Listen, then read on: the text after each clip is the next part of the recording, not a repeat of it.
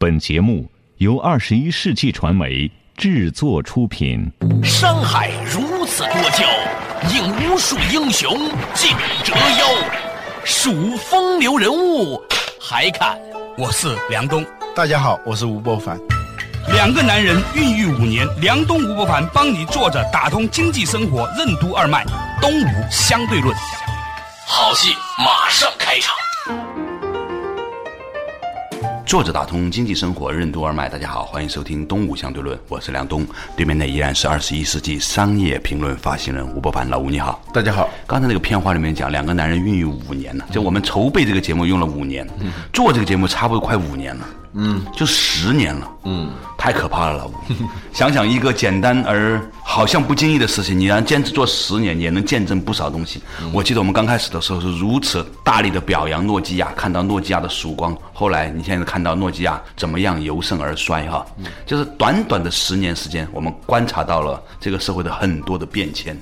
其实我相信啊，除了诺基亚在手机行业发生的故事，柯达在照片行业发生的故事，在几乎所有的行业，所谓的现代工业，尤其是。都一定会在历经着类诺基亚、内柯达的这样一个变化。比如说汽车行业发生最激烈变化的呢是数码这个领域。对，这十年的变化，呃，已经是翻天覆地了。除了诺基亚、柯达以外，比如说索尼也是很危险的。前一阵传出一个假新闻，说索尼今天早晨宣布破产。啊，后来证实是假新闻，但是不停的有各种关于你的假新闻出现的时候，这个事儿可能就是代表了大家的希望。对，就套用马克思当年的一句话说，他不一定说出了某种真实的东西，但真实的说出了某种东西。很高级哈，我一直觉得学哲学没什么用，现在发现还是有点用啊。他就表达了人们一种模糊的判断。Beatles 当年有一首歌曲里有一句歌词是这样的：说一定发生了什么事情。到底是什么事情还说不清啊！哎呀，那在汽车行业里面发生了什么事呢？前段时间呢，著名的商业评论者吴伯凡呢，应邀前往德国，在展台上面看到了一些不同的景象。德国车展有像中国那么多的车模吗？我们中国的车展主要是车模展。啊，他们还真是去看车的，也有车模，但是它只是一个陪衬，我们是反客为主了。对，车是车模的陪衬，这个是以人为本的国家。说回来，你在法兰克福车展上看到了什么？我就感觉到一定发生了什么事情 啊！其实到第二天、第三天的时候，这种感觉就非常明朗了。就是说，二零一三年也许是汽车业的一个新时代的一个元年。这话听起来有点重，但是呢，我觉得这个判断是对的。在那个车展上。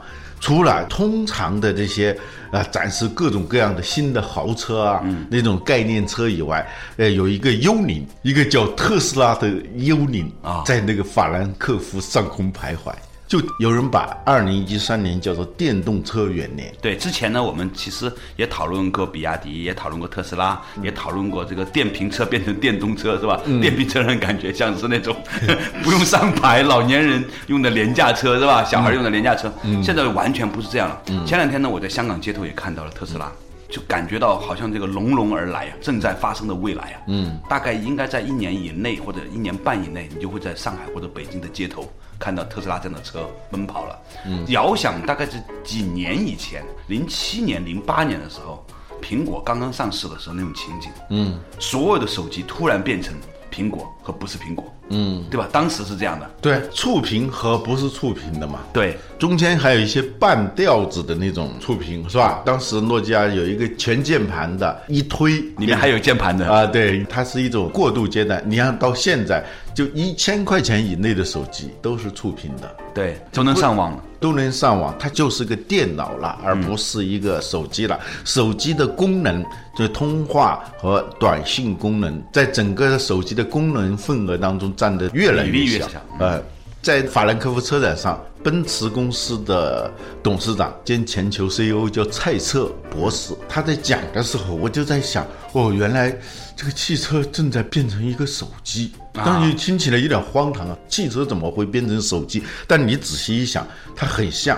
第一，它使用的能源，嗯，变成电池了。大号一点而已。啊，对，大一点的电池，而它的这种无人驾驶汽车，它叫智能驱动，跟智能手机当天讲的故事是一模一样。一模一样。这个赛车博士他坐着奔驰新研发的一辆电动，而且是智能汽车啊。他坐在后排，就其实是有点荒诞的。你看，一个人坐在后排，那个车就出来了，有点灵异的那种感觉啊。对啊，像一个幽灵驾驶的一部车哈。啊，然后他从那个后座上出来了，就开始演讲。那个时候我在想，哦，这个车其实就是一个电脑，就它为什么像手机？它的能源是电池，它的整个的操控是一台巨大的电脑，最大的能上网的电脑。对，而且比普通的电脑它那个性能要优越的多。为什么呢？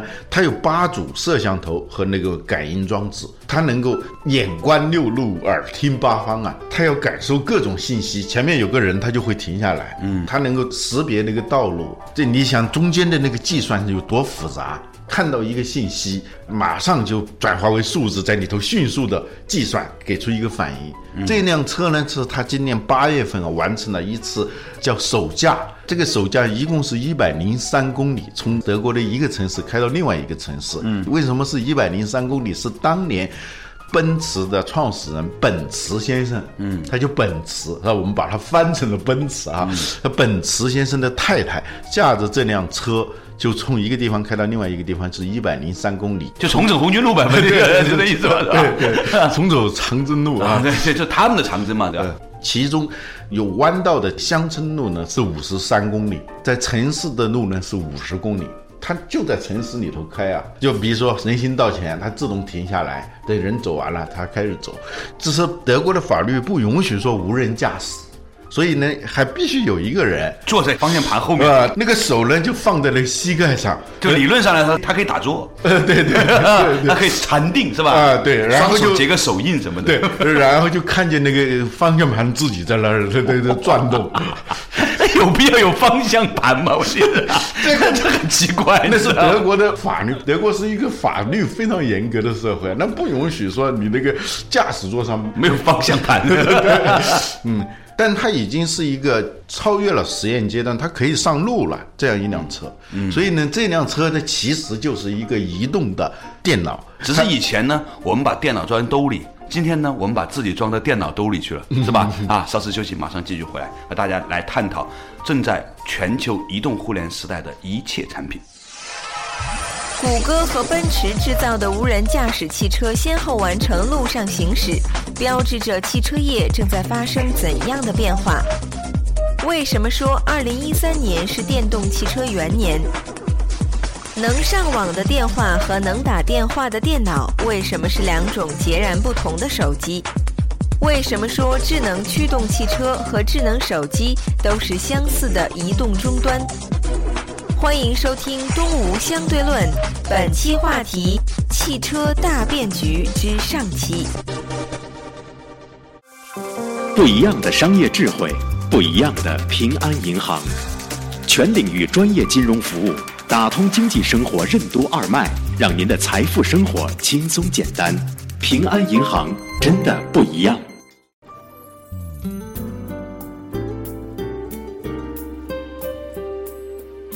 坐着打通经济生活任督二脉，大家好，欢迎收听《东吴相对论》，我是梁东，对面的依然是二十一世纪商业评论发行人吴伯凡，老吴你好，大家好。哎，今天呢，我们谈论的话题呢，就是现在德国呢已经是无人驾驶。其实前段时间我们也看到新闻了，Google 推出的那一款无人驾驶汽车，在美国也完成了在路上行驶的这样一个过程。它也是零事故啊，对啊，但被人撞了一次啊，啊，是撞他车的那辆汽车驾驶员有问题，嗯，当当然他没有没办法聪明到一个箭步弹开。对。或者说他冲过来的时候，他不能够飞起来，是吧？没有那个功夫小子的神功。功夫熊猫，嗯，那在那个里面你看到了什么？因为它不是一个简单的智能的问题，嗯，本质上来说，一个车能够在错综复杂的环境当中做出反应，并且去到之前设定的目的地，对啊。一定是因为它已经开始纳入到一个巨大的互联网体系当中去了。就是说导航这个是小意思了啊。它还有里头涉及到的技术有重力感应，嗯。啊，我们手机里头也有重力感应嘛，对。翻照片的时候是吧？对。这个一倒过来，它是随着你，它是用重力感应，还有热感应，嗯，这个人身上它是有热量的嘛，他能感受出来，他知道是人。他如果是进行形状识别的话，他看个广告牌的一大明星，他不会把他认为是人，是吧？他有各种综合的感应系统，然后计算系统，然后给出一个反应。这是已经是高度智能化的一台电脑。那理论上来说，它也应该是到时间自己跑到加油站去加油了。对啊，它很快的 加电，一个是电是吧？一个电瓶车 跑去加油啊！对，就是说它会自动跑去。它这个比人聪明的啊就你自己人有时候开车开的有时候搞忘了，有可能是抛锚的。它发现自己的电不足的时候，它自己就会导航，找到最近的那个充电站。然后把腿抬起来，右边轮子抬起来，诸如此类。不过这个故事倒是挺有趣哈，你听起来好像，比如说我直观反应就是，可能很快一个职业就要消失了，就是传统的司机。你记得小的时候啊，我们爸爸单位里面还有一个工作人员叫打字员的，嗯。他在单位里面就只干一件事情，就是打字。那个时候打字还不是用电脑打的，是那种推的那个签字嘛，打的砰砰，那种现在还变成了一文物，是吧？对对那现在没有打字员这个职业了。嗯，换句话来说，也可能五年之后、十年之后，驾驶员这个行业就没有了。到底什么时候电动车能够取代现有的这种功能汽车？我们把它叫智能汽车和功能汽车，就像手机的智能手机跟功能手机之间的关系啊。我们当年认为手机就是那个样子，手机就是打电话，那叫功能手机。而今天还有人在用功能手机，但它跟智能手机之间的差别，那高下立现啊。对，就我们以前以为啊，嗯，所谓的智能手机呢，就是在手机上加上可以上网的功能。现在发现不是，现在是一个上网的电脑能够有通信功能，就是说能这两个概念是完全不一样的。和过去能够上网的电话是两回事儿。诺基亚吃亏就吃亏在这儿，他以为智能手机就是手机能上网啊，而苹果没做过手机，所以人家起点就是一个电脑。就是个电脑啊，所以它是电脑。能打电话的电脑。对，这两个概念完全是不一样的。所以，如果我们这样平移去思考这个问题的话，就是很可能整个汽车工业目睹了手机工业的在短短的五年到十年当中的扭转大乾坤呐、嗯，应该说，今天诺基亚的故事给所有正在台上的主流的汽车厂商带来了一种震撼。这就为什么前段时间这个特斯拉的股票飞涨的原因。所有人都认为特斯拉将扮演汽车行业里面的苹果这样的一个角色。那于是所有在做传统的好的汽车的那些人都问我是不是汽车行业里面的诺基亚。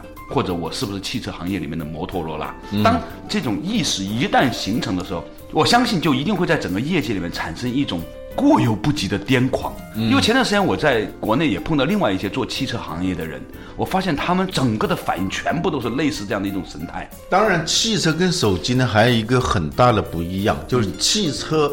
它的机械性能，它始终是一个非常重要的一部分。嗯，你的动力啊、阻力啊、提速啊，对这个造型设计啊，对传统的汽车的那些功能啊，一直是很重要的。对只不过是它的能源变了，它的驾驶的方式变了。这一点呢，让我觉得啊，诺基亚的故事在汽车业里头发生的几率要低一些。那些已经占据强大的竞争地位的那些公司啊，比如说像奔驰，它转变成功的可能性要比诺基亚大。始终车它一定要有车的那些基本的功能，你就是你那个电池，你能续航时间很长，嗯，也能够智能驾驶，但是那个车本身这个性能不好，尤其是对于这些像你们这些长期开车，对车的那种感知到见微知著那样一种程度哎，我们有什么呀？我们也就是知道说，当一个车门关上的是砰砰还是砰砰，这不一样。我评价好车的唯一标准就是关车门的时候，对五十万以上的车是砰砰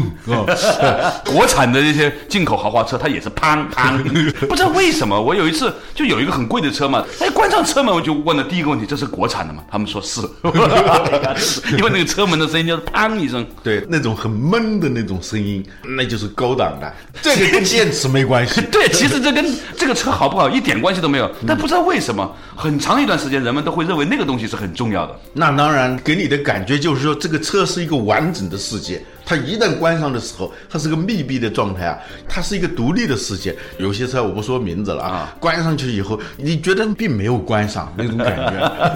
而且稍微扯开一点点哈，我观察一个人下车的时候关车门的力道，一个啪很努力把车门关上的人，你自己家里车你是不会那样关门的，你知道吗？哇，对，有些人他偶尔坐私家车的时候，他关门很大力的，啪一下，因为他怕关不上，因为在外面坐出租车的时候，那出租车很容易那个门关不上嘛。对，再一个那个车不是他的，所以如果叫一个间谍来看一个人下车的那个整个动作，你就知道这个他一眼他就知道你是一个什么人。啊，稍事休息，马上继续回来。坐着打通经济生活任督二脉，东吴向主任。汽车业正在经历怎样一个互联网化的改造过程？电动车的主流化需要突破哪些技术和制度难题？汽车为什么用了很长时间才摆脱马车的造型？技术和功能的改变将怎样颠覆智能汽车的造型？电池和电脑技术为什么是未来汽车制造业的核心技术？欢迎继续收听《东吴相对论》。本期话题：汽车大变局之上期。生意、生活乃至生命，都是基于对生的尊重。在这个世界上，总有一群人，他们天生就关注这样的话题，并愿意与好友分享。正安聚友会就是这样的平台，聚合了这样的人。如果你也是，请马上关注微信“正安聚友会”。一起发现、追求实效好中医。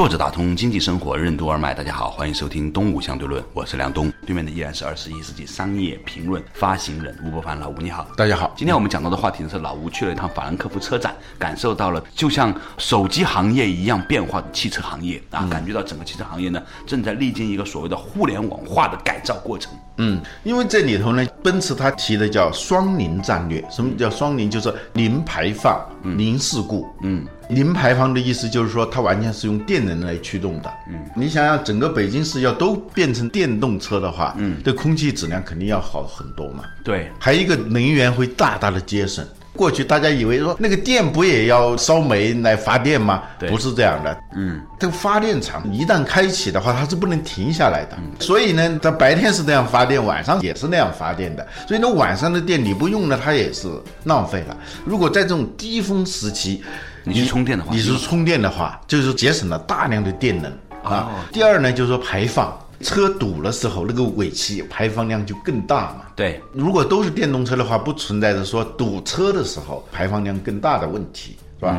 这是一，就是说电池突破。嗯，电池的技术它包括几个方面。对，第一个是电池的安全性，嗯，这个很重要，因为电池我们平常说手机充电的时候，嗯。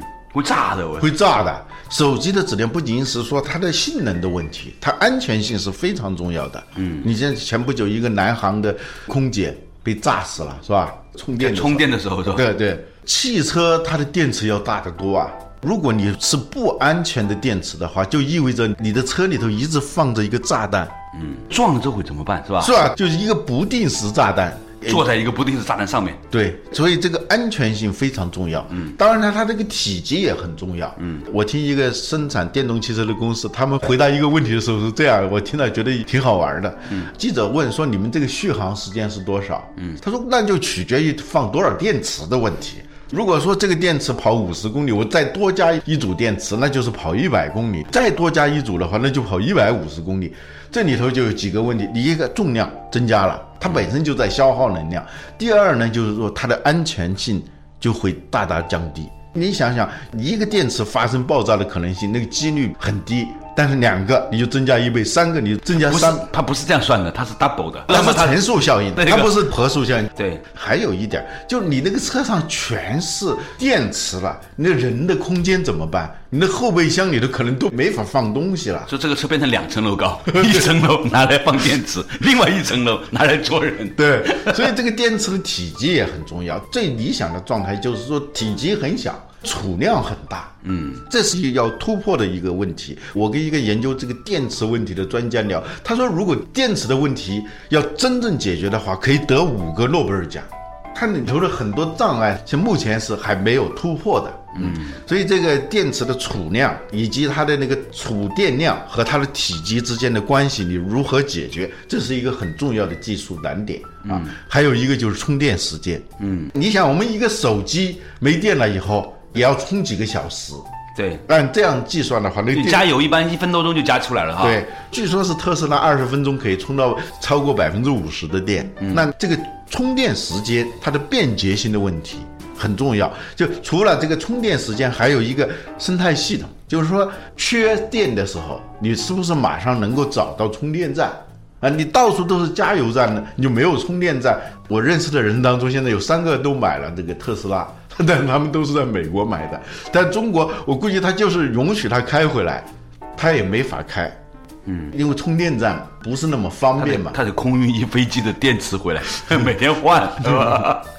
但是这个问题我觉得还好解决，因为你搞一个电桩啊，嗯比搞一个加油站容易多了。理论上来说哈，但是制度的问题啊，就是，嗯，已经有的这些加油站，他们允不允许你到处来建那个电桩？对这利益的牵扯呢就很麻烦了，它不是技术能够解决的问题啊。对所以你说五年完全有可能，这些技术难题都突破了，然后这个制度难题也突破了的时候，那电动车的主流化离我们就很近了。嗯，另外一个层面上的话题呢，就是我们现在还在站在一个关于车的角度上来思考电动车。嗯，很像早年呢、那些做手机的厂商也千方百计的想要把他的手机可以做成上网手机一样。嗯，在他的骨子里面，他根深蒂固的认为有个键盘，无非是大一点小一点啊。嗯，直到有一个癌症患者，他什么都不管了，他就说我要搞一个非。键盘的手机，嗯，他才能突破这一切。这个人很有钱，很有势力，拥有所有的机缘，而且他不怕死啊，所以他最终干成了这么个事儿。对，会不会有另外这样的一个人出现？他能够整个颠覆整个汽车的造型，因为你想想看，当一个车是不需要驾驶员的时候，它还是像现在这样，前面两个座位，后面三个座位吗？两排沙发吗？一长沙发，两短沙发，四轮子吗？它可能不是这样的，你知道吗？对我们思考新东西的时候，总是要用一个旧东西作为一个参照性来思考这个。对啊，就像一个鱼看人一样，他总是觉得这个是一个没有鳍的一条鱼，是生活在水外面的一条鱼，是吧？对他会用鱼的角度来思考人。现在我们对于所有所谓智能汽车的思考，还是基于对汽车行业的根深蒂固的惯性的理解而来。，对对，如果你跳出这一个圈子来看这个问题的话呢，很多问题就不成问题了。对呀、就过去汽车刚出来的时候呢，都是把它当成是一种不用马拉的马车，它一直没有正式的名字，很多人就很费劲的就这么长个名字，不用马拉的马车。在这个一个思路下呢。早期的汽车它真的很像马车，对一直到很晚它才摆脱那个马车的那个造型。对，今天我们这个电动车如果摆脱了对我们现有的已经习惯的这种功能汽车的这种想象的话，那可能它很多方面要重新定义。重新定义。所以它一方面是电能驱动的，另一方面它是一个高智能的，拥有我们至今我们看到了很多电脑都不具备的那种计算功能。对呀啊，它有这两者，使得它就是一个移动终端。有这个移动终端呢，它就是一种新的规则了。对啊这种新的游戏规则下，原有的游戏规则下的那些巨头，就会感受到某种威胁。比如说，也许有一天汽车是没有轮子的，比如说你可以是某种的那种悬浮型的，对吧？诸如此类，我们不知道，嗯，因为。